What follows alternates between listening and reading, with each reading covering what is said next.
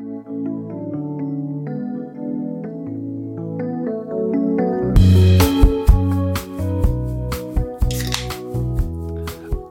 und herzlich willkommen zu einer neuen Folge des Laufenden Decken Podcasts.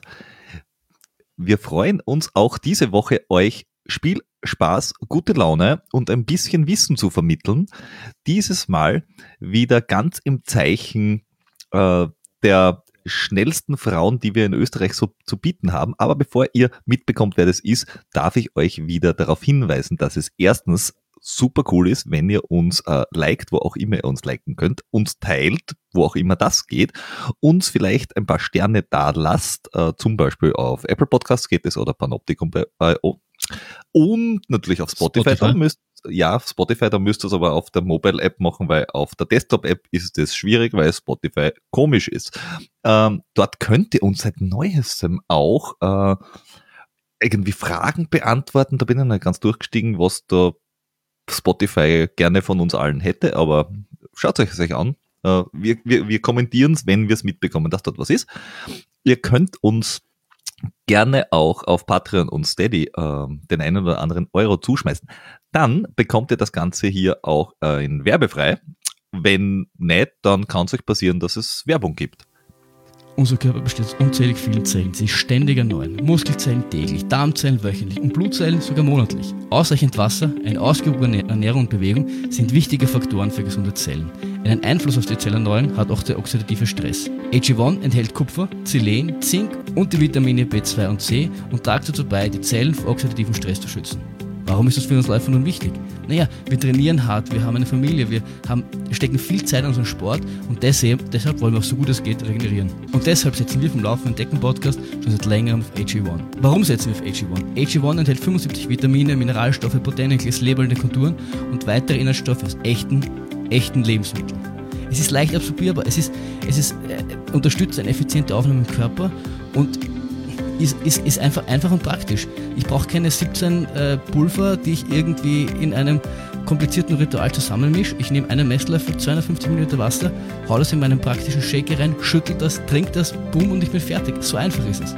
Wenn auch du die Vorteile von AG1 genießen willst, dann geh auf athleticgreens.com slash laufenden Decken und du bekommst zu deiner AG1 Bestellung einen kostenlosen Jahresvorrat Vitamin D3 und K2 und 5 praktische Trailbags zu jeder ersten Abo-Bestellung dazu. Bist du Neukunde, erhältst du außerdem eine Willkommensbox inklusive Aufbewahrungsdose und Shaker zu deiner Monatsbacken dazu. Es ist ganz einfach. Geht auf athleticgreens.com slash entdecken und entwickelt genau die Routine, die ihr braucht, um 2023 zu eurem Jahr zu machen. Und jetzt zurück zur Folge. Und ja, ansonsten äh, viel Spaß äh, bei uns äh, beim Folgen und auch natürlich mit der, mit der Sendung. Äh, und damit ich jetzt endlich dorthin komme, worauf ihr eigentlich wahrscheinlich jetzt seit circa eineinhalb Minuten gefreut. Das ist endlich Ende vom Monolog und endlich hin zu Hi Flo, da ist nämlich auch der andere. Servus, ich bin äh, explizit für den Spaß zuständig, für das, für das Wissen haben wir uns wieder eingeladen. Richtig. Wenn ihr mit nur unserem Wissen leben müsstet, ja, das wäre eine ganz kurze Sendung. Das wäre ein ziemlich trauriges Leben und, auch. Also. Und nicht wöchentlich. Na, na. fix nicht. Ähm, ja, auf alle Fälle, ähm, wir haben uns dieses Mal eine Dame eingeladen, die, ich weiß gar nicht, wie genau ich das vorstellen soll, was sie denn tut. Es ist nämlich eher zu beschreiben, was sie nicht tut. Ähm, ich habe mir so durch ihre Erfolge da durchgeschaut und ich glaube, sie war noch nie Staatsmeisterin im Crosslauf.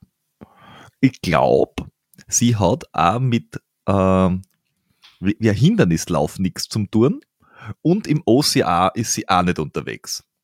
Aber sonst von ähm, vom Berglauf, also Trail Short, Mountain Classic, Bergmarathon, äh, Straßenlauf, Wurstopp, Halbmarathon, fünffache Marathonmeisterin, Wings for Life Run fahren dabei. Ähm, ich weiß es nicht, also gebt dir irgendeine Strecke und äh, sie wird schon von dabei sein, ist so, glaube ich, die, die, die Ausgangslage, wenn's, wenn's der Kalender zulässt. Und äh, wer es jetzt immer noch nicht weiß, um wen es geht, äh, werden wir es natürlich auch verraten. Es ist die Karin Freitag. Hallo. Hallo. Danke für eure Einladung, ja. Danke fürs Kommen. Und du läufst ja noch gar nicht so lange. Also jetzt gar nicht so lange, so, ich glaube 2010 oder so um den Dreh herum. Ja, 2010 wettkampfmäßig und seit 2006 trainingsmäßig, ja. Ah, okay. Das heißt, du hast vier, vier Jahre Anlauf genommen und dann genau, ab 2010, ja. spätestens ab 2011 hast alles ein, eingerissen, was einmal da war. Genau, ja. Ab 2006, das war Grundlagentraining eigentlich, da wir eigentlich noch keine Wettkämpfe kennt. Und dann ab 2010, nach der zweiten Geburt von meinem Sohn, ist es dann losgegangen. Du hast, du, hast, du hast das also quasi sehr ernst genommen, dass man das Ganze langsam aufbauen soll, bis man sich quasi dann äh, ranwagt, nachdem es irgendwann festgestellt hat, okay, jetzt habe ich mich genug aufgebaut, jetzt, jetzt reiße ich einfach alles in Grund und Boden. Na, eigentlich, ich habe eigentlich kein Interesse an Wettkämpfe gehabt. Ich habe gar nicht gewusst, dass es Wettkämpfe, dass Wettkämpfe existieren ist. War, das, ich bin einfach da hineingeschlittert, ja, ins Laufen. Okay, aber wenn du 2006 angefangen hast, dann hast du angefangen mit 26 ungefähr zum Laufen. Genau, ja. Mhm. ja. Ähm, und bist dann, bist du dann nur für dich dahin gelaufen, einfach als, keine Ahnung, Ausgleichssport oder, oder bist du, äh, oder hast, hast du irgendein Ziel gehabt? Oder hast du einfach nur gedacht, Nein, es war so, dass 2006 habe ich meinen Mann kennengelernt und er mhm. war ehemaliger Läufer. Und mit ihm habe ich gemeinsam angefangen wieder zum Laufen. Mhm. Und wir sind regelmäßig fast jeden Tag gemeinsam gelaufen. Und er war früher so, ist schon leistungsorientierter Läufer. Er hat zwar 15 Marathon-Bestzeit gehabt. gehabt. Das, das würde ich jetzt da gar als, als, als leistungsorientiert sehen. Hui, das ist, da muss er in ja. Österreich Top 10 sein, Nein, oder? Er, ist, er kommt aus Ungefähr. Guatemala, ja. Er kommt aus ja, Guatemala. Ja, aber, aber in Österreich wäre da Top 10. Ja, jetzt ist er schon alt. Jetzt ist er schon Masterklasse und er hat einmal 20 Jahre dazwischen hat dann immer leistungsorientiert trainiert mhm. und wenig mhm. Zeit gehabt. Und jetzt durch mich hat er wieder angefangen. Und okay. man hat schon gemerkt, dass er, dass er schon noch eine gute Kondition hat. Und, dann, und bei jedem Lauf habe ich bei ihm, ich habe eigentlich am Anfang überhaupt gar nicht mit ihm mithalten können. Wenn er einen leichten Dauerlauf gemacht hat, das war für mich wie ein mhm. schneller Dauerlauf. Und wir ja, sind oft alle drei Kilometer stehen geblieben und mein Training hat ein bisschen eher radikal angefangen, dass wir wirklich siebenmal pro Woche gelaufen sind, unsere zehn Kilometer Runde. Manchmal habe ich es geschafft, dass ich die Runde durchhalte mit ihm, und manchmal sind wir alle zwei, drei äh, Kilometer stehen geblieben, ja. Und hm. dann, und da waren die Schwangerschaften dazwischen, da bin ich viel alleine gelaufen und eher langsamer. Und dann ja, erst ja, ja. Nach, der, nach der zweiten Geburt habe ich mit den Wettkämpfen begonnen, ja. Mhm. Ja, aber, aber äh, du, du warst ja, also dass da dieser Einstieg mit äh, jemanden zu haben, der dessen langsamer Lauf schon mal sehr schnell ist und dann auch siebenmal die Woche laufen, das ist ja einmal ein Einstieg, den muss man äh, nicht nur körperlich ja. verkraften, ja. Äh, sondern, sondern äh, wenn man ihn verkraftet, dann hat man, glaube ich, echt eine brutal gute Grundlage geschaffen. Ja, schon durch die Kindheit eigentlich, glaube ich, ja. Weil ich bin ja auf einem Bergbauernhof aufgewachsen und mhm. da war ich oft so zwei bis drei Stunden unterwegs mit meinem Hund jeden Tag oder wir haben einen weiten Schulweg gehabt. Aber ich bin nie so ich habe nie einen richtigen Sport gemacht. Ich bin nie gelaufen oder so. Schon gelaufen, unbewusst gelaufen, ja. ja Aber ja. ich habe einfach die Grundlage, dass sie in meiner Kindheit war ich sicher jeden Tag drei bis vier Stunden täglich unterwegs und durchgehen oder irgendwie anders, ja, deshalb, ja. Mhm. Das ist, was doch irgendwann einmal keiner mehr wegnehmen kann. Also das ist die ja, Grundlage, die du in der Kindheit ja. schaust. Unbewusst und, eigentlich, ja. Und, und deswegen ist es ja oft ein sehr westliches Phänomen, dass die Leute eigentlich Sport machen, weil dort, wo du dich, wo Bewegung einfach Alltag ist, kommst jetzt nicht auf die Idee, dass du noch Sport machst. Wenn du eh den ganzen Tag irgendwie äh, unterwegs bist, dann bist du am Abend eh so hinig, dass, dass du eigentlich nicht mehr Sport machen willst. Das ist nur, nur wir, die quasi den ganzen Tag irgendwie am, vom Schreibtisch sitzen, brauchen halt den Ausgleich. Den hast du das Kind nicht braucht, weil der Alltag quasi ja, ja. Und es, es war eher so, in meiner Kindheit waren die Sportler eher negativ behaftet, weil meine Eltern haben eher so das Klischee gehabt, ah, die Sportler, das sind alle, oder die sind alles irgendwelche Trottel oder so. Ich weiß auch nicht, die haben nichts anderes zum tun oder, oder wenn einmal mhm. ein Radlfahrer bei uns vorbeigefahren ist, alle heiligen Zeiten, die sind irgendwie schief angeschaut worden, ja. ja vielleicht haben ja. deine Eltern bis zum gewissen Grad auch nicht Unrecht gehabt. Also als, als Ultraläufer ist man schon ein bisschen ein Trottel auch. Also daher. Ja, ja. vielleicht die Ultraläufer hätten es weniger negativ angeschaut, eher so jemand, der mit so einem Rennradl oder voll ausgestattet unterwegs war, das war irgendwie der Punkt. Schlimmer, schlimmer wären noch die Schwimmer gewesen, aber da war, war die Chance relativ niedrig gewesen, dass die bei euch vorbeigeschwommen ja, vorbeischwimmen, ja. Dann hätte ich mir Sorgen gemacht, dass vielleicht was anderes im Argen ist. Um Schwimmer mache ich mir immer Sorgen.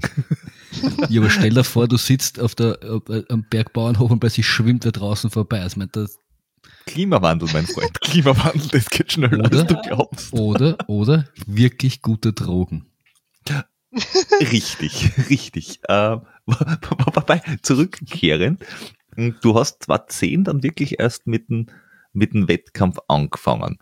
Ähm, und bist dann, ich glaube, 2011 direkt in der Wachau äh, als erste Frau eingelaufen. Genau, da habe ich ja? 56 gemacht, ja. Mhm.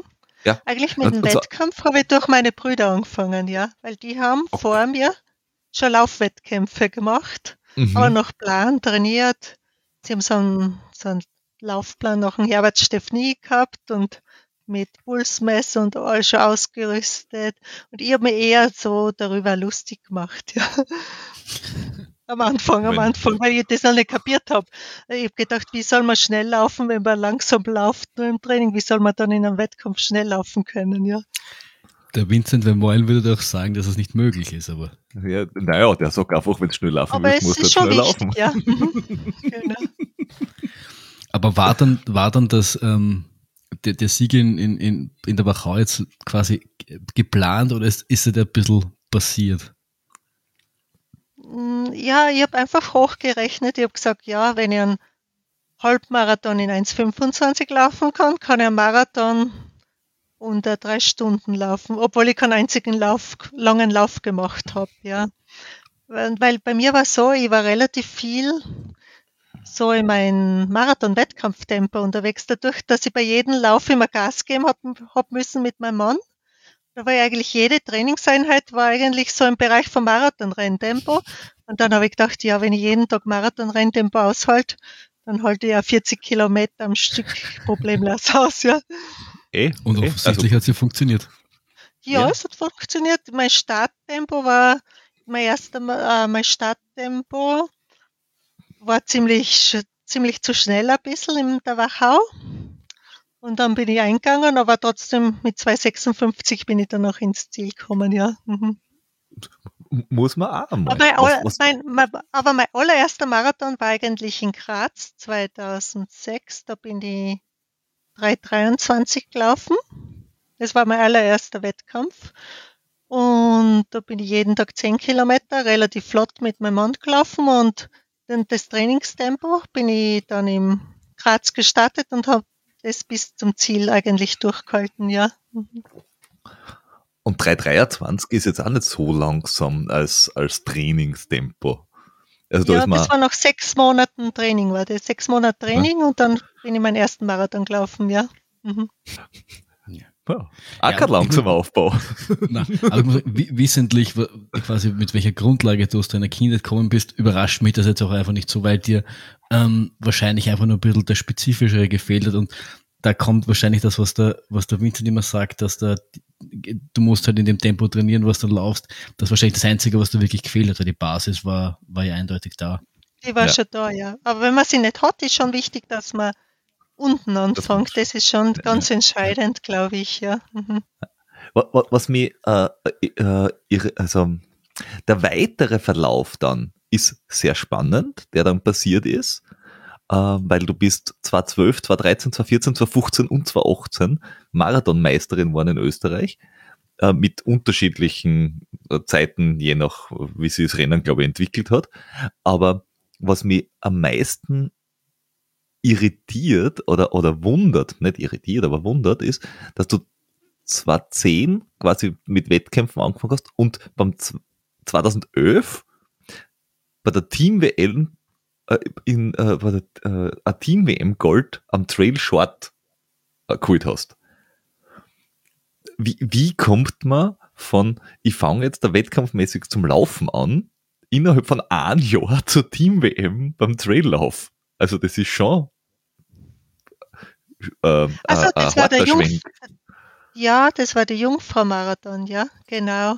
Die, das war eigentlich für mich eigentlich optimal, weil der war Berglauf mit Marathon kombiniert und es ist hauptsächlich entweder flach oder bergauf gegangen, das was ich eigentlich gut kann. Mhm. Und es war kein weiter Weg dorthin, weil ich Berglauf habe ich immer gemacht und Marathon habe ich auch gemacht und es war eine Kombination aus Berglauf mit Marathon einfach, ja. Von dem ist, her. Ist, mhm. ist, ist, das auch dein, ist das eigentlich auch dein, deine Lieblings? Weil das ist mein, meine beste Disziplin, Disziplin, ist, ja. Mhm. Es muss bergauf gehen und es muss lange sein, weil ich bin, so Trails bergab bin ich sehr ungeschickt und bei den kürzeren Distanzen bin ich zu, zu langsam. Am besten ist, mhm. es ist lang und es geht nur bergauf, ja.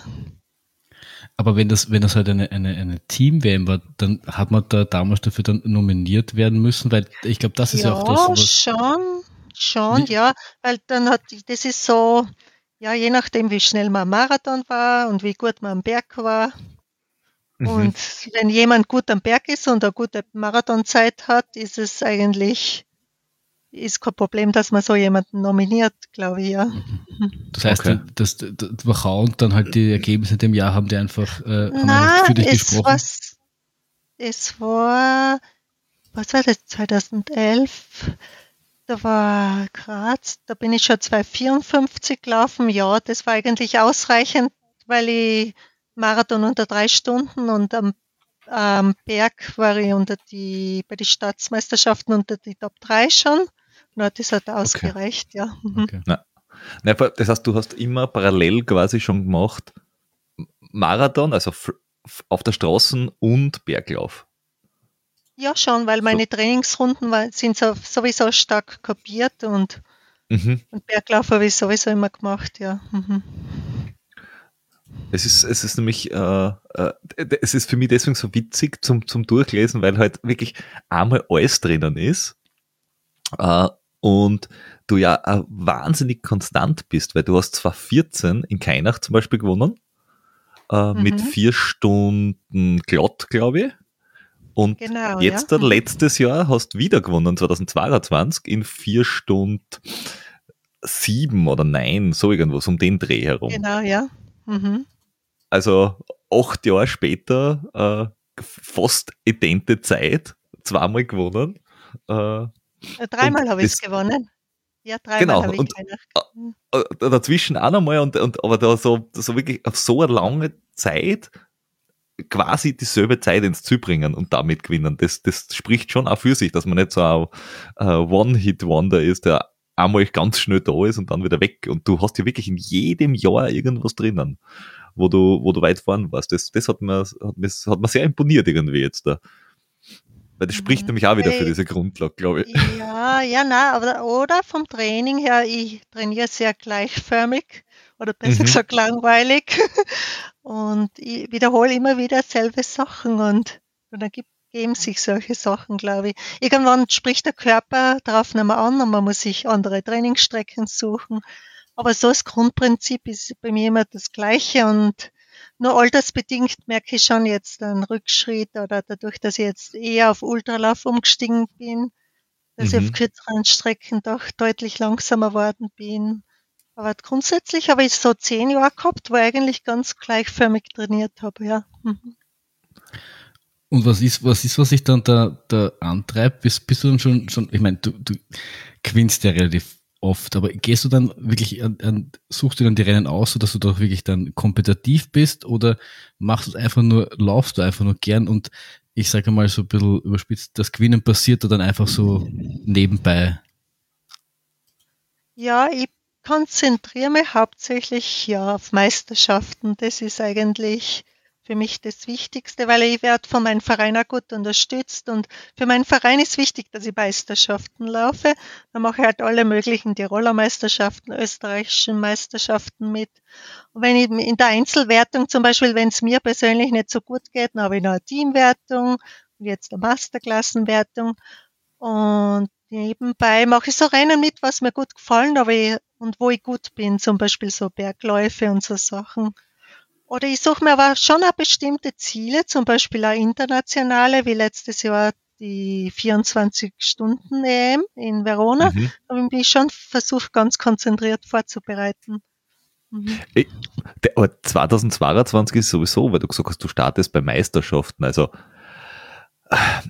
ich glaube, das ist für andere manchmal ein bisschen äh, schwierig, weil Tiroler Meisterschaft alles zwischen 10 Kilometer Straßenlauf und 100 Kilometer Ultralauf 2022 steht dein Name dabei, gell? Und auch in der österreichischen Meisterschaft und in der Staatsmeisterschaft zweite und im Berglauf dritte. Also eigentlich können es immer eine Medaille schon gravieren. Und je nach Disziplin ist dann sind andere Leute halt auch dabei. das ist, ja. das ist sehr faszinierend. Es also sind eigentlich vom, für mich sind, ob ich jetzt 10 Kilometer, 100 Kilometer Berglauf, das ist, sind ähnliche Sachen. Das sind eigentlich Ausdauerdisziplinen, weil das Grundprinzip vom Training ist bei jeder Disziplin gleich, nur die spezifischen Einheiten sind dann anders, ja. ja. Ich glaube, ein Mittelstreckenlauf oder ein 24-Stunden-Lauf geht schon in ganz andere Richtung, da muss man schon speziell dafür trainieren, ja. Wobei, du hast einen österreichischen Rekord im 24-Stunden-Lauf, also ist ja nicht so. Ja, für das habe ich mich speziell trainieren müssen. Da waren ja. schon zwei Anläufe notwendig, ja. Das heißt, so 24-Stunden-Läufe sind, sind, dann schon die Ausnahmen, wo du ein bisschen aus deiner Routine rausbrichst und dann vielleicht schon, doch ja. einmal was anderes machst. Ja, das ist ganz, ganz was anderes. Ja. Wie lang, wie lang bereitest du auf sowas zum Beispiel vor, von 24-Stunden-Lauf? Also spezifisch? Also wie lange ist da die Vorbereitung, dass du sagst, oh, ich mache keine lustigen Zwischenwettkämpfe oder ja, was auch immer? Das war so, das Training, es hat sich jetzt schon über zwei bis drei Jahre gezogen für den 24-Stunden-Lauf jetzt. Aber ich habe trotzdem nebenbei Wettkämpfe für kürz, über kürzere Distanzen gemacht. Aber das Training war wirklich jetzt die letzten zwei Jahre, das war reines Ultralauftraining. Weil der Körper mhm. braucht eine gewisse Zeit, sich anzupassen. Es geht nicht innerhalb von drei bis fünf Monate, ja. Ja. Zum Beispiel das langsame Laufen, ja. Mhm.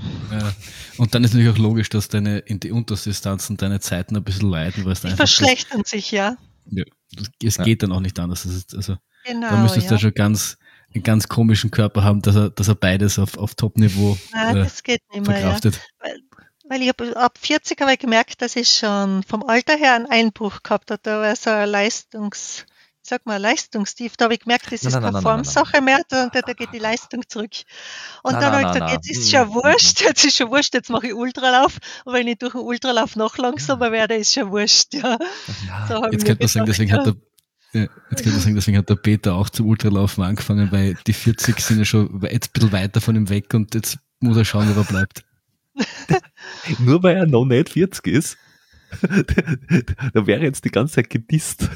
ja, ich habe noch, hab noch so viel Zeit, bis ich 40 bin. Mhm. Mhm. Frag mich in ein paar Monaten nochmal dann reden wir weiter. es, sind, es sind noch mehrere Monate, mein Freund, viel mehr Monate. Nein, so viele Monate sind es gar nicht. Aber ähm, weil, du ganz vorher gesagt hast, weite Strecke und bergauf ist so deins. Ähm, oder wer, wer ist so dein Lieblingsding? Ist es dann ähm, sowas wie Pikes Peak zum Beispiel auch?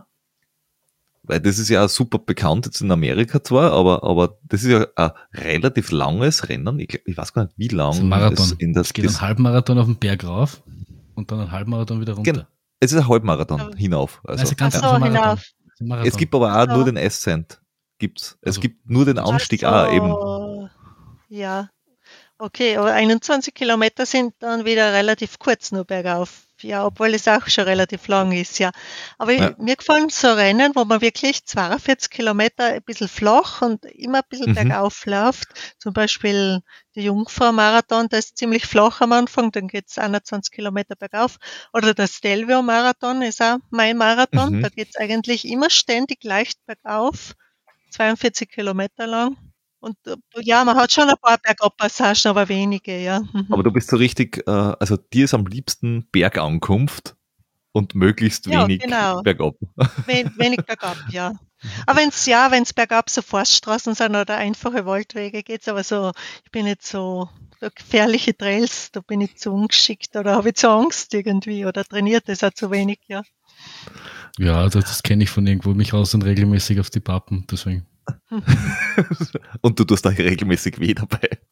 Richtig. Das Herfallen ist ja nicht das Problem, aber du, du tust ja doch auch gleich weh. Ja, ja aber ist das eine bedingt das andere. Ne? Ja, du, es gibt Menschen, die haut dauernd auf und, und die tun sie wenigstens nichts dabei. Ja, das ähm, wieder.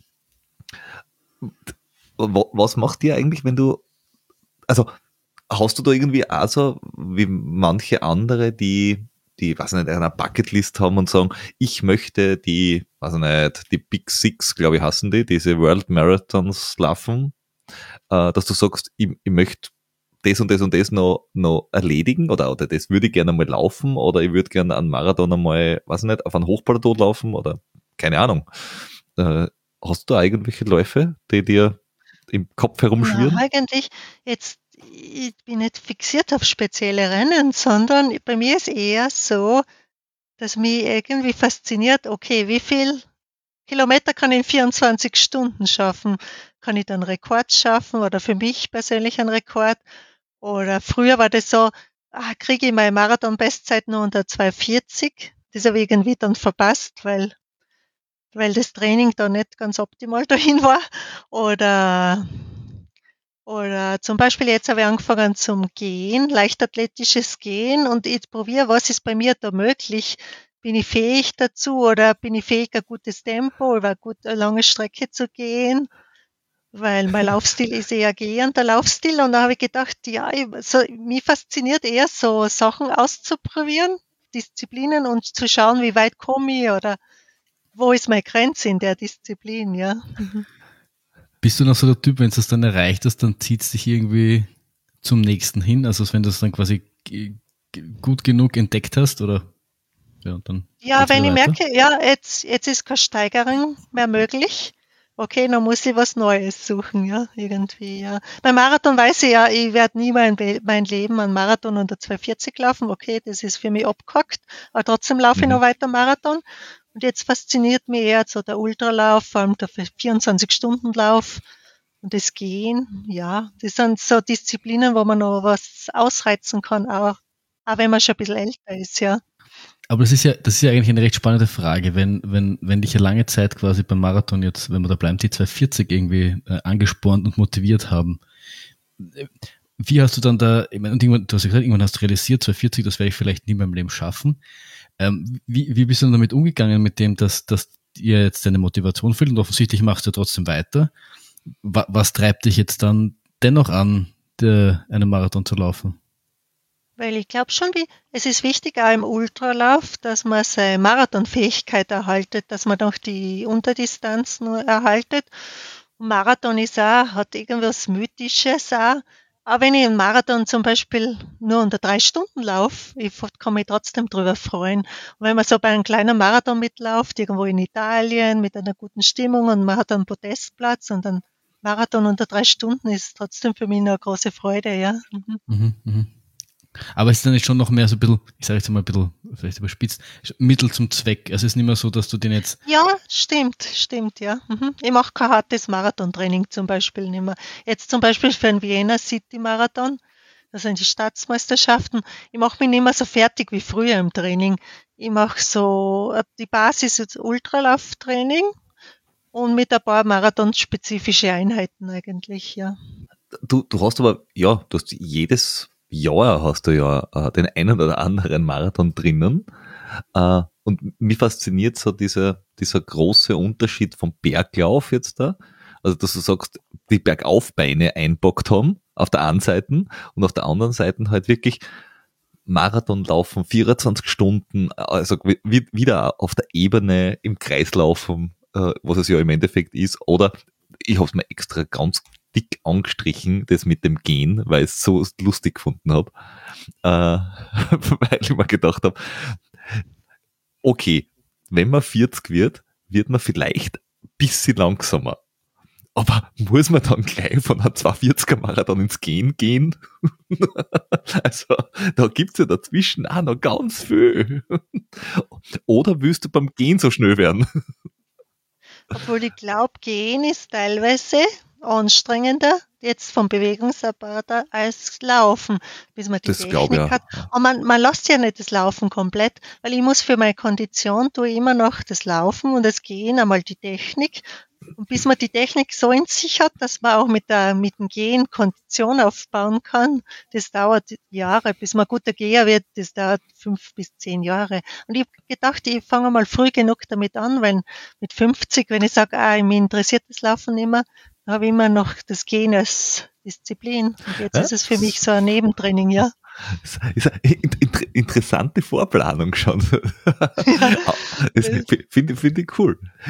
Du, aber vom, vom, vom Berg und Straßen, ist das, ist das egal, dass, wenn man das eine Training jetzt forciert, wenn man sagt, okay, ich will jetzt da beim Trail Long mitlaufen oder ich möchte beim, äh, weiß nicht, Bergklassik oder so irgendwas mitmachen, also wirklich einen Berglauf und auf der anderen Seite mhm. habe ich ein mhm. Training, das auf der, auf der Straßen auf, auf, auf Fläche geht quasi, also auf, auf 24 Stunden, auf äh, lange, flach im Kreis laufen. Torpediert sie das gegenseitig oder geht das? Hm, was ich persönlich bei mir erlebt habe, so, so der Ultralauf beeinflusst das vertikale Berglaufen überhaupt nicht. Ganz im Gegenteil, man hat eine bessere Grundlagenausdauer, dass das sogar der Ultralauf das Training positiv beeinflusst.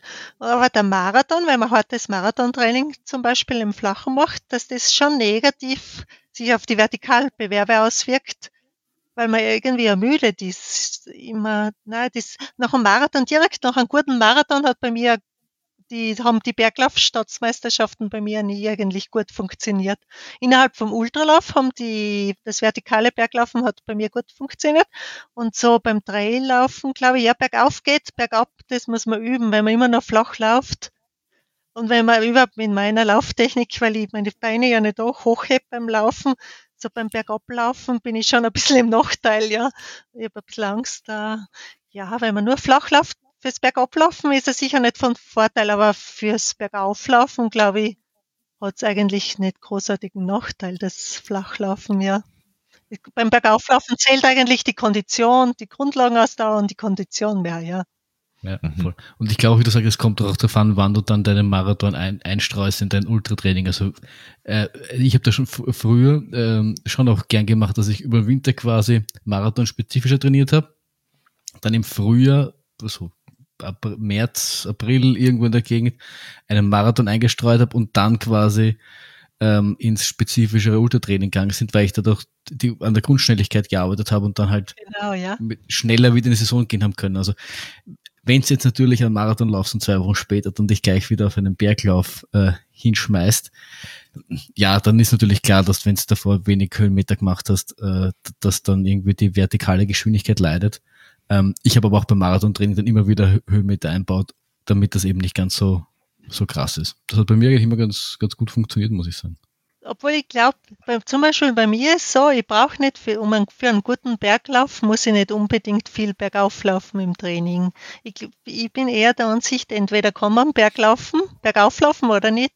Das ist, etwa hat man das genetisch, dass man ein guter Bergaufläufer ist oder nicht, weil ich habe teilweise, jetzt im Ultralauftraining bin ich überhaupt null bergauf gelaufen, nur so, so kopierte Strecken, leicht kopierte Strecken, aber das Bergauflaufen hat trotzdem funktioniert, ja. Okay, mhm. interessant. Weil ich, ich, ich war auch immer äh, einer, der sich der, der vom Gernberg aufgelaufen ist und äh, ich würde das auch eher zu meiner, zu meiner Stärke zählen. Aber ich habe das schon immer braucht, dass ich das quasi regelmäßig in mein Training einbaut habe. Vielleicht war es mhm. eine Kopfsache oder ich weiß nicht. Aber das hat mir, hat mir schon immer, immer geholfen. vor allem bei mir war es dann noch viel, viel, viel gehen und ich glaube, ich war dann da sehr konsequent und das hat mir dann im Wettkampf eigentlich immer geholfen, ähm, dass ich dann relativ lang, relativ konstant war. Der, der Peter hat immer lustigerweise, äh, lustigerweise Maschine zu mir gesagt, weil ich mein Tempo eingestellt habe und das bin ich halt dann rauf, komme was wolle. Ja, wie, wie, wie Jim die Lokomotive. Jim die einmal, Lokomotive, ja, einmal, einmal äh, den, den, den Zug gestartet und dann ist er aufgetuckert. Ja. Und ich habe aber schon äh, auch letztes Jahr gemerkt, wo ich dann ähm, für, für, für Mozart, für die 80 Kilometer trainiert habe und nicht mehr so viel Höhenmeter gemacht habe, dass man das dann eben schon, schon ein bisschen gefehlt hat. Ich, meine, ich bin noch immer durchgekommen, es sind noch immer alles ausgegangen, bin sicher keine Beste gelaufen, war auch damals nicht die Ambition.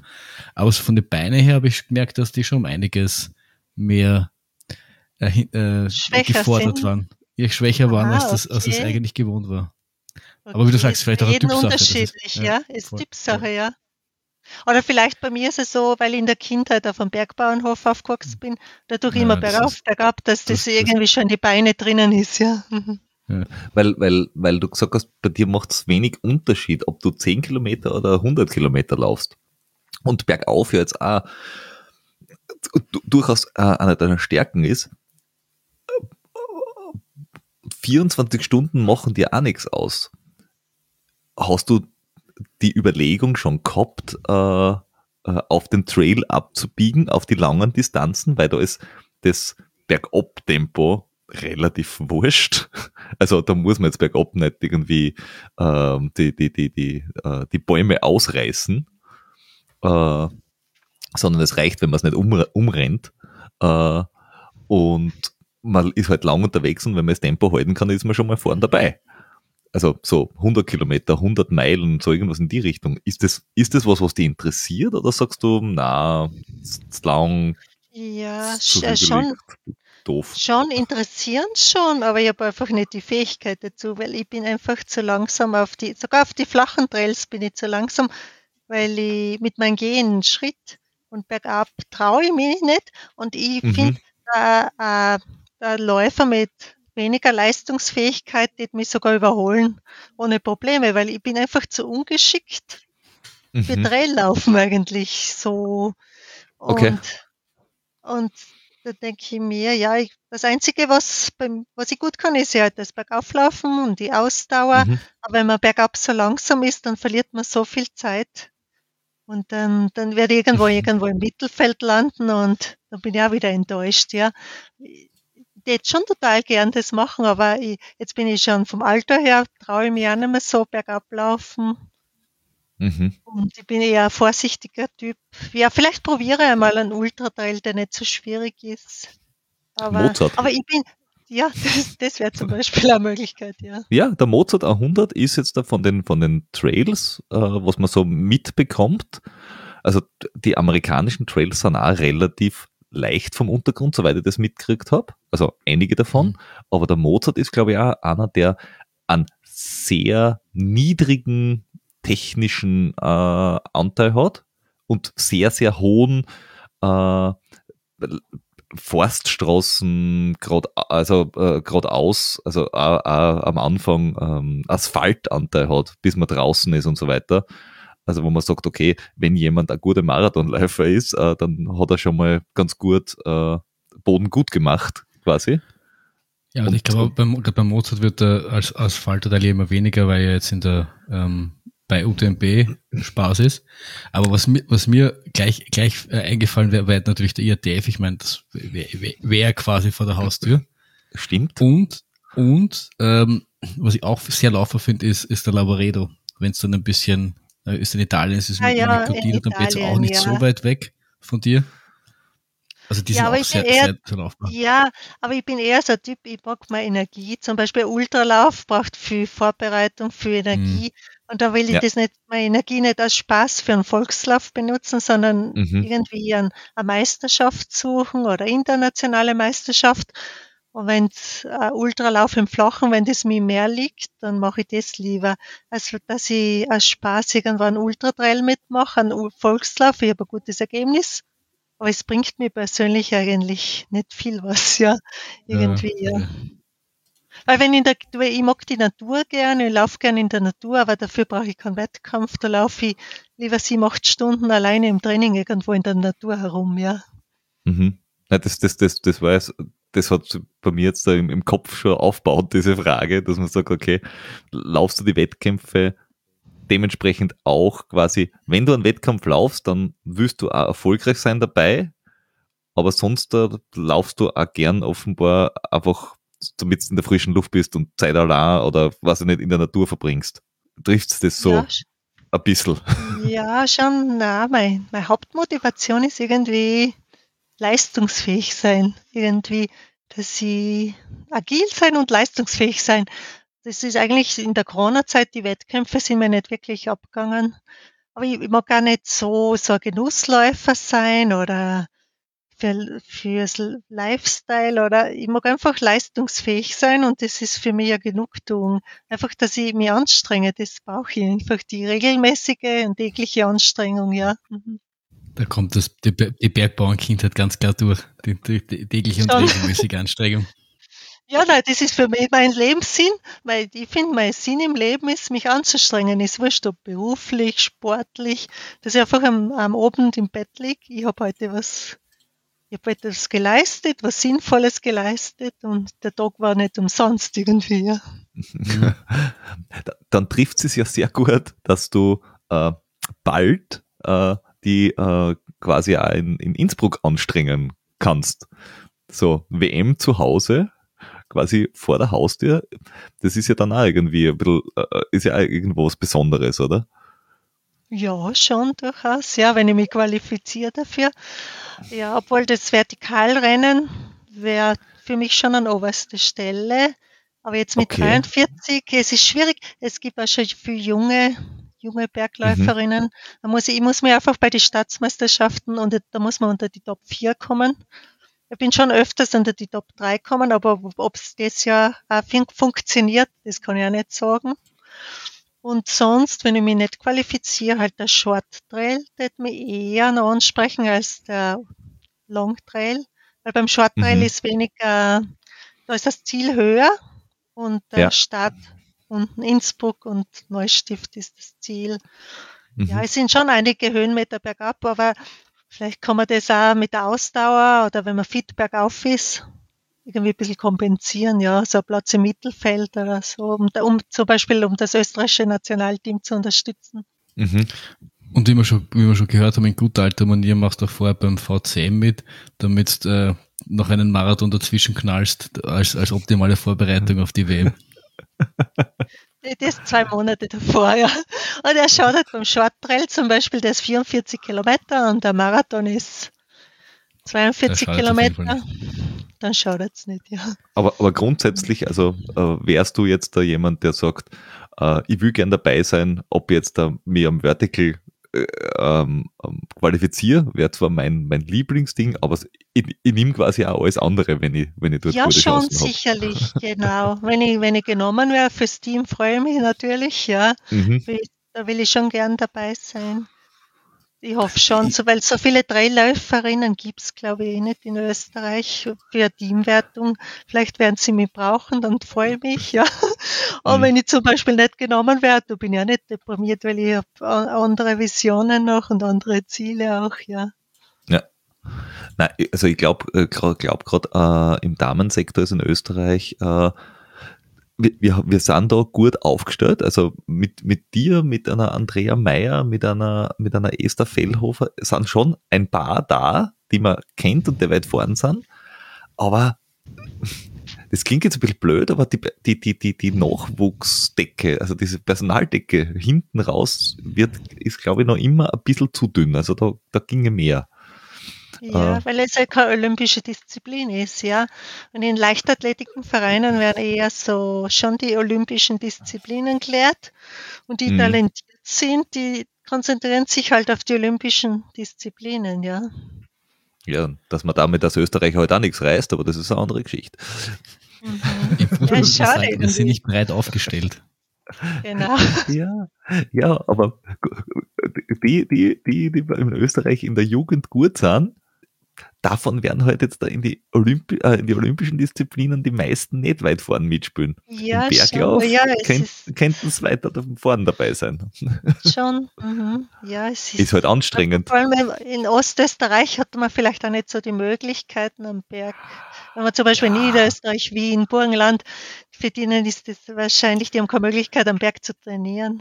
Jetzt muss ich jetzt muss ich dich aber leider unterbrechen, weil und äh, du hast ja gesagt, du hast unseren Podcast schon ein paar Mal gehört. Das heißt, du, du weißt nicht, du, das kann dir nur irgendwo durchgerutscht sein. Aber zwischen Burgenland und Wien steht das beste und schönste Gebirge, das Österreich zu bieten hat, das Leitergebirge. Wer dort, äh, wer das Leitergebirge sein Trainingsgebiet nennen darf, äh, darf sich glücklich schätzen und der gewinnt äh, jeden Vertical am, am linken Hoden. Da, man ja, muss sagen, eigentlich. Äh, am, am, am, am Leitergebirge haben schon UTMB-Finisher äh, trainiert. Mit Robert. Ja. Ja. Ja. ja. Schlimmerweise ist das Leitergebirge wirklich am höchsten Punkt, glaube ich, 300 Meter hoch oder so. Das ist höher als, ist höher als bei dir der Bisenberg, hä? Vielleicht. Kann sein. Ja, wobei, wobei Niederösterreich ist es nicht so schlimm. Also ähm, Burgenland, ja, da ist kein, kein, kein hoher Berg, aber Niederösterreich jetzt da Richtung Ötscher oder Richtung Süden, Semmering und so, du kannst schon auch am Berg gehen. Ja, St. Pölten, da, da, da, da, ich habe vergessen, wie der geheißen hat, da, da geht auch der, ah, wir hatten mit der Herausgeberin vom Magazin Österreich. Trailrunning Magazin und sie heißt Sigrid Huber. Genau, da haben wir den, meinen ersten Hunderter besprochen, dessen Name mir auch nicht einfällt. Und der ging auch durch Niederösterreich. Da waren, ein paar, da waren schon ein paar 800, 900 Meter Berge dabei. Richtig. Schau, sowas habe ich die. Nein, aber ich, da geht, aber sowas wie, es ist ja klar, sowas wie bei Wien, ich meine, das ist, äh, wir haben, wir haben zwar auch für alles, alles Ultramäßige da trainiert, aber im Endeffekt geht das nur mit ganz, ganz viel Monotonie. Du laufst halt denselben Hügel hunderte Mal rauf und runter.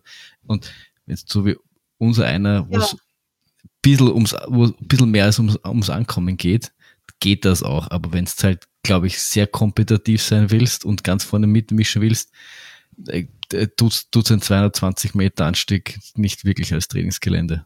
Ja, aber es hat schon noch eine gute Wirkung, denke ich mir. Es ist halt das spezifische Traillaufen, muss man halt die, die schwierigen hochalpinen Trails trainiert man damit nicht. Aber so fürs Training, glaube ich, sind Hügelläufe durchaus wirksam, ja. Mhm. Nein, eh, eh das, das, meine ich. Es bringt, es bringt dich bis zum Es ist halt ein Punkt. bisschen langweiliger. Ja, langweiliger ist es, ja. Ja, das, das auf jeden Fall. Also ich habe ich hab mich versucht, im B-Training, ich habe schon quasi gewohnt auf der, auf der eisernen Hand. Nasenweg. Du, das ist bis am Berg.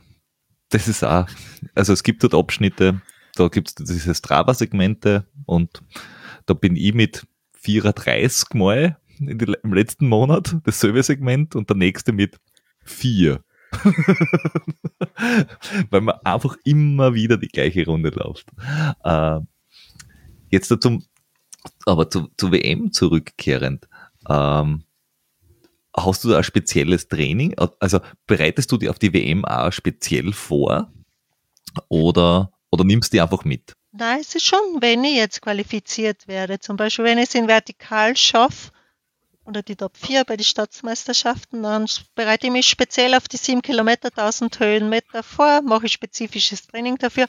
Wenn ich mich nicht qualifiziere, aber beim Short Trail mitmachen darf, dann bereite ich mich auf dem speziell vor, halt so, dann mache ich halt Marathoneinheiten und so Bergauf, Bergab-Einheiten, halt, wie man sich halt auf einen Bergmarathon vorbereitet. Weil wenn ein wichtiges Rennen ist, nehme ich das nicht einfach so mit, da schaue ich schon, dass ich mich spezifisch vorbereite, ja. Mhm. Hm. Ja, du, du, du, du wohnst ja gleich um die Ecken. Ähm, mhm. Würdest du die dann auch weil du gesagt hast, spezifisch darauf vorbereiten. Du kannst dir quasi im, im, Vergleich zu vielen anderen, die halt von weiter weg kommen, theoretisch kannst du dir ja nicht nur spezifisch, sondern höchst spezifisch darauf vorbereiten, nämlich auf der Strecke selber. Macht man ja, das dann? Ja, vielleicht dann am Wochenende sich einmal die Strecke anzuschauen. Es ist halt als äh, zeitaufwendig, weil jetzt mit der Familie und mit den Kindern ist, das ist mir mhm. lieber, wenn ich direkt von der Haustür weglaufen kann. Aber wenn ich mir jetzt qualifiziere, zum Beispiel für einen Short Trail, dann schaue ich mhm. mir schon zwei bis dreimal die Strecke, die komplette Strecke an, damit ich weiß, die, vor allem die Downhill-Passagen sind für mich wichtig, weil der Bergauf ja. und das Flache, das geht eh immer. Aber die Downhill-Passagen, die die mich schon ganz speziell dann anschauen, ja. Na, na vor allem, weil, weil von Hall jetzt da äh, nach, ist nach nicht so weit, ja. oder so.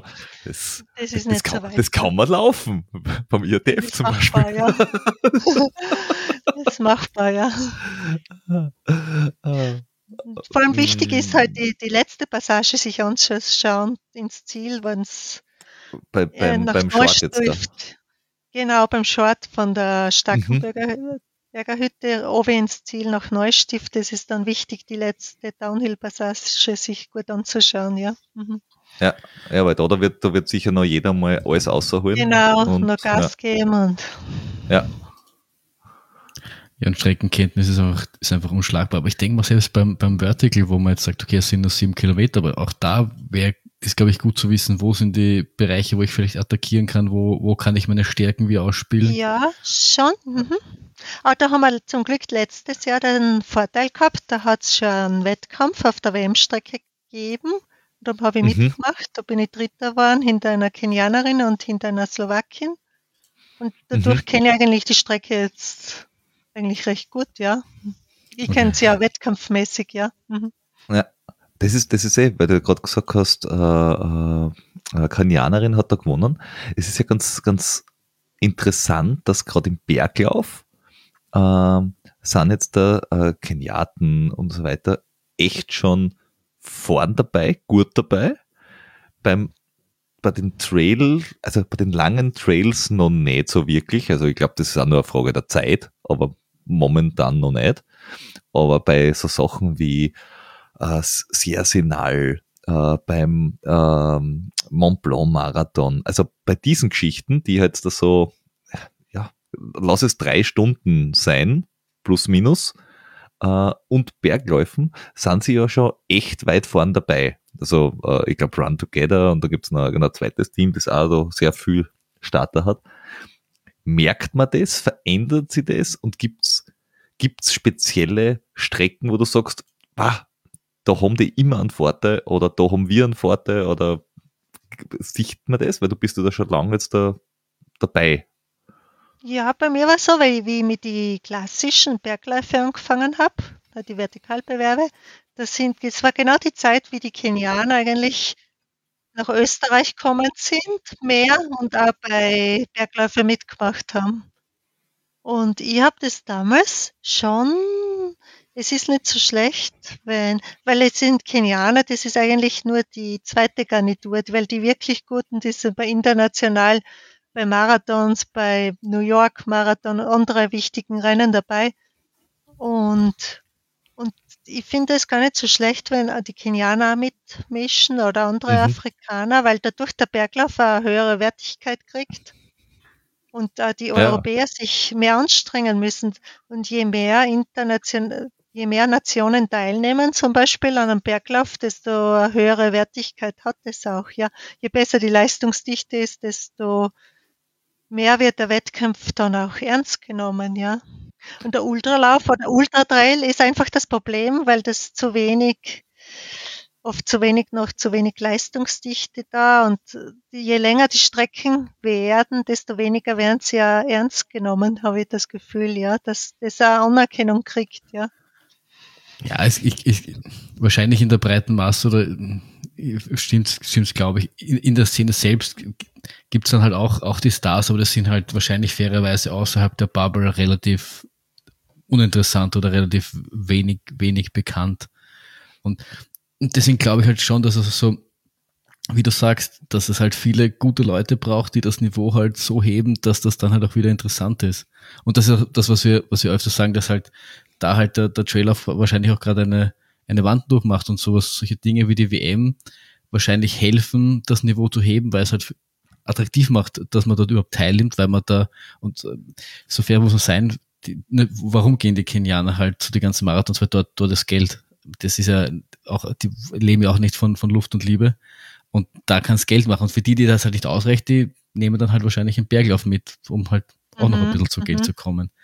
Und so ist das irgendwie so ein, äh, ein Zahnrad das in sich greift und das muss dann alles irgendwie klappen, damit dann die Leute kommen, der Sport gehoben wird, dann kommen mehr Leute, dann wird der Sport noch mehr gehoben und das dann so ein ja. Aufwärtstrend. Nein, was, was, jetzt, was jetzt da im Berglauf ein bisschen, also ich hoffe ja, dass durch dieses Zusammenlegen von Berglauf-WM äh, und, und Trail-WM das beides, äh, beiden hilft, weil der Berglauf ist ja jetzt von der, vom Zulauf, wie viele Menschen das dabei sind und so, ähm, ist er ja nicht stark wachsend, sondern das ist immer quasi die gleiche Menge an Läufern, Läuferinnen, die da mitmachen. Und der Trail boomt ja in den letzten also nicht, acht Jahre, neun Jahre, zehn Jahre, weil du hast alles zwischen einem 10 Kilometer Trail und einem 100 Meilen Lauf. Und der 100 Meiler ist so wie bei der Marathon auf der Straße, wo alle sagen, boah, 100 Meiler, das ist so weit. Wie im Büro die Leute sagen, boah, ein Marathon, so weit. Äh, die kurzen äh, Läufe, die, die traut sich aber schnell wer zu äh, und macht mit. Also ich hoffe, dass, dass das beides ein bisschen so ähm, äh, zusammenwächst. Weil natürlich äh, äh, ein schneller Marathonläufer läuft im Jahr, weiß nicht, zwei Marathons, glaube ich, auf, auf, auf, äh, auf äh, Rekord quasi. Äh, und mehr, mehr geht ja nicht. Also, dass, dass du jetzt da wirklich deine, deine absolute Spitzenleistung abrufst, ich meine, drei vielleicht. Und wenn jemand an 100 Meiler läuft, auch die, die, die Topstars der Liga, die machen das ja zweimal im Jahr maximal drei, weil viel mehr geht sie halt nicht aus, also körperlich. Ähm, aber, aber, aber das gibt ja so übergreifende Personen, die, die Maud Matisse zum Beispiel, die läuft ja hüben wie drüben.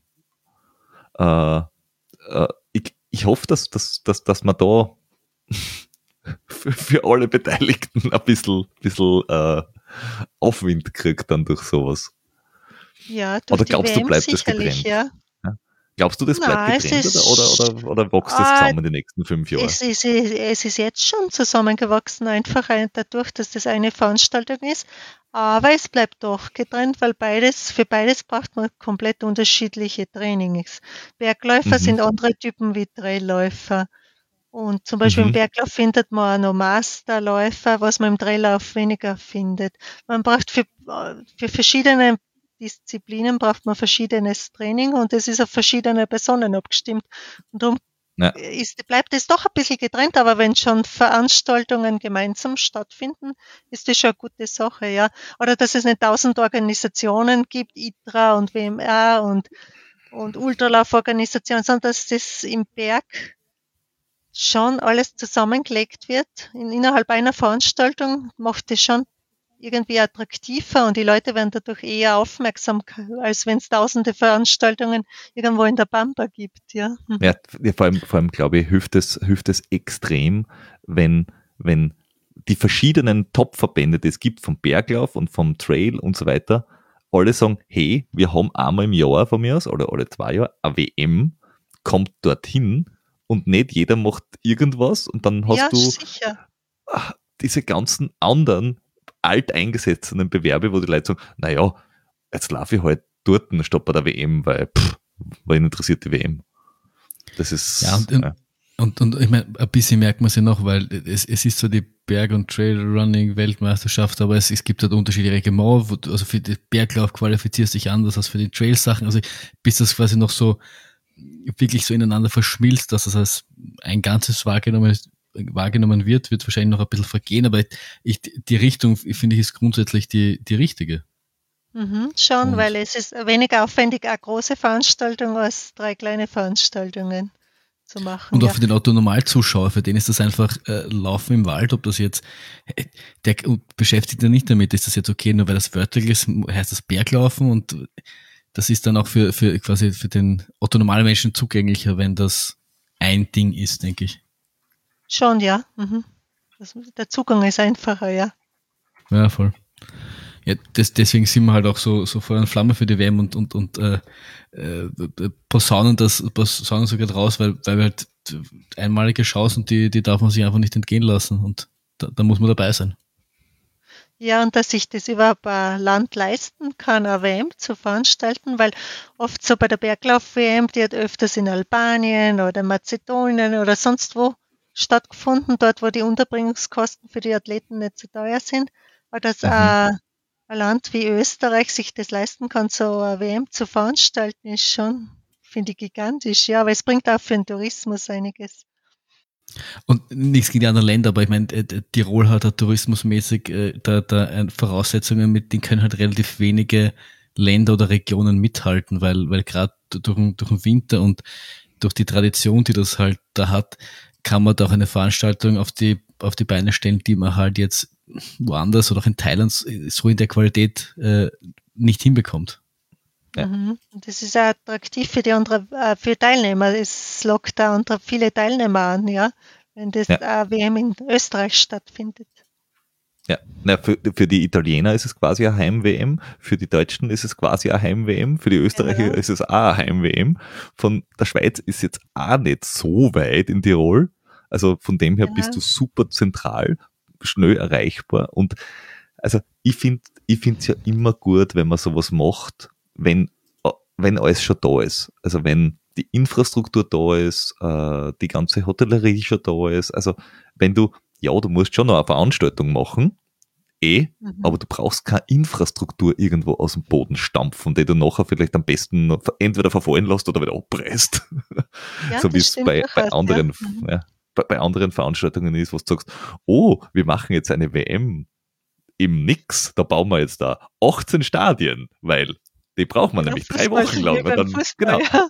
Ja, genau. Und dann ja. lassen wir es verfallen oder sprengen es wieder oder ich weiß es nicht oder verscharren mhm, sie. Mhm.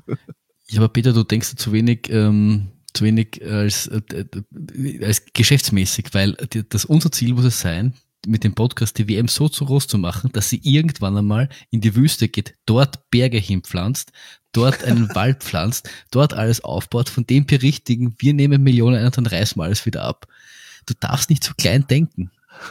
Ja, denken sie groß, weil, genau. Weil, wenn ein Sport das einmal geschafft hat, dass, dass ihm nirgendwo irgendwelche Dinge für den Sport, Sport gebaut werden, dann weiß, dass der Sport groß ist. Und da müssen dann wir. Dann weiß das, was falsch gelaufen ist, ja.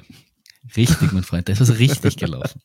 Nein, was richtig falsch gelaufen. Details. Ja, ähm, so, jetzt, jetzt, du hast mich jetzt da ganz verwirrt.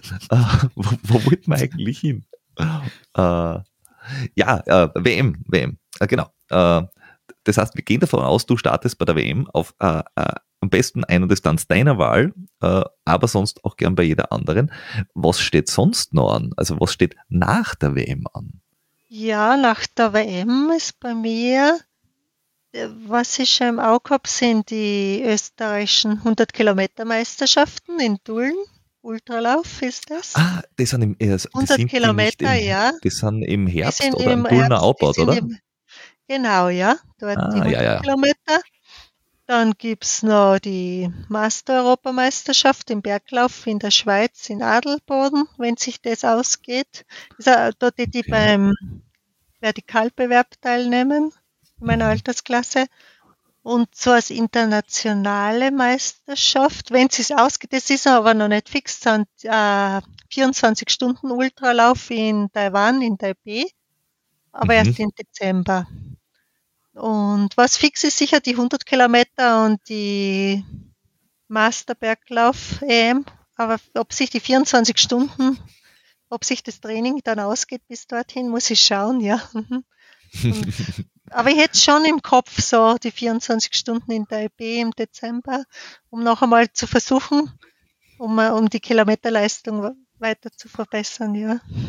Ja, aber deine, deine, deine Kinder sind jetzt da in einem Alter, wo man jetzt wieder mehr Zeit zum Training hat, oder? Ja, das stimmt. Dadurch geht es ja Ultralauf aus, sonst wäre das unmöglich, ja. Darum habe ich vorher Flo? Halbmarathon, Marathon, ja, gemacht. Flo, es wird wieder. Also, na, du musst jetzt da, wie wir gehört haben, Halbmarathon und Marathon machen. Komm, hopp, hopp, schnelle Einheiten. Wenn sie groß sind, darf man wieder Ultralauf machen. Obwohl mhm. Pubertierende sind oft komplizierter als Kleinkinder. Ja. Ja, aber die kann man mit einem, da kann man einfach einen Ultra laufen und dann, wenn man fertig ist, kann man sie auf der Rückrunde von der Disco mit heimnehmen. Genau, ist auch eine Möglichkeit. Ja. Oder man läuft davon, damit sie einem nicht am Nerv gehen. Genau, das ist eher noch, ja. Aber ich, ich merke, Fahrt wird dieses Jahr auf jeden Fall nicht. WM hin oder her, äh, du hast einen, voll, einen vollen Terminkalender. Derweil, ja. Und was es ergibt, das ergibt sich je nachdem, wie der Körper sich anpasst, wie sich alles entwickelt. Das kann man nicht so, so groß vorplanen eigentlich, ja. Ja, da muss man ja nehmen, wie es dann kommt. Ja, ja mhm. es kann immer ja, was passieren im Training, ja, und es kann etwas gut in, in eine Richtung gut gehen, dann sagt man, okay, man macht das, wenn es schlecht geht und in die andere Richtung besser, macht man halt das andere, ja. Voll. Na, das ist eh optimal so. Weil da macht man es besser als der Peter und läuft sich nicht wieder in 17 Verletzungen rein, wenn man von 1 auf 100 macht. Genau. Das heißt, man muss von 100 auf 100 machen. Verletzt war zum Glück eh noch nicht, ja. naja, man darf nie eine Pause machen, weil dann wird man krank. Mhm, das stimmt, ja. Immer dranbleiben, ja. Aber wenn es genau. nur locker ist, ja. Ja, aber in dem Fall, Peter, hast du eine Pause gemacht. Weil du hast ja. zwischen den Rennen nichts gemacht. Ja, stimmt, ja, das muss ich, das muss ich ändern. Und, und du hast dann quasi durch den Trainer keine Pausen mehr gemacht. Äh, das heißt, eigentlich sagst du mir damit, dass ich recht habe. Na, niemals. Das würde ich niemals tun. Doch, doch, doch, doch. Es ist ja auf ah. Band. Außergeschnitten. Ähm, ja, äh, ich muss tatsächlich sagen, ich habe jetzt da gar nichts mehr auf, meinem, auf meiner Frageliste stehen. Flo, hast du noch was drauf? Mein virtueller äh, Zettel ist äh, alles durchgestrichen. Okay, das ist gut. Ähm, hast, hast du noch etwas, was du uns mitgeben willst oder fragen willst oder loswerden willst? Nein, eigentlich nichts Bestimmtes, aber ich finde, dass ihr macht das ganz äh, toll, dass ihr so verschiedene Leute einladet in einen Podcast aus unterschiedlichen, komplett unterschiedlichen Bereichen und das ist total interessant, wenn man euch zuhört, die, mit den Leuten, was ihr äh, mit den Leuten, mit denen ihr Interview, ihr Interview macht. Man kann auch, so kriegt man einen Einblick in die verschiedenen Läufer, ja. Das ist, das ist gut zu hören. Das, das, ist, das ist unsere Intention. Wenn das ankommt, dann, dann freut uns das sehr, weil ja, wir sind meistens bei den Interviews dabei und wir, wir haben dann natürlich eine sehr subjektive Wahrnehmung. Wenn das ankommt, äh, freut uns das wirklich sehr. Danke. Oh ja, vielen, vielen Dank. Na dann, äh, mit, mit dem Lob gehe ich heute gern schlafen. Jetzt sind wir peinlich berührt. danke. Da, danke dir und äh, wir sehen uns in äh, Innsbruck bei der WM. Bis dann. Ja, Tschüss. Ciao, ciao. hoffentlich, ja. Bis dann. Danke für die Einladung. Ciao, Baba. Bitte, ciao.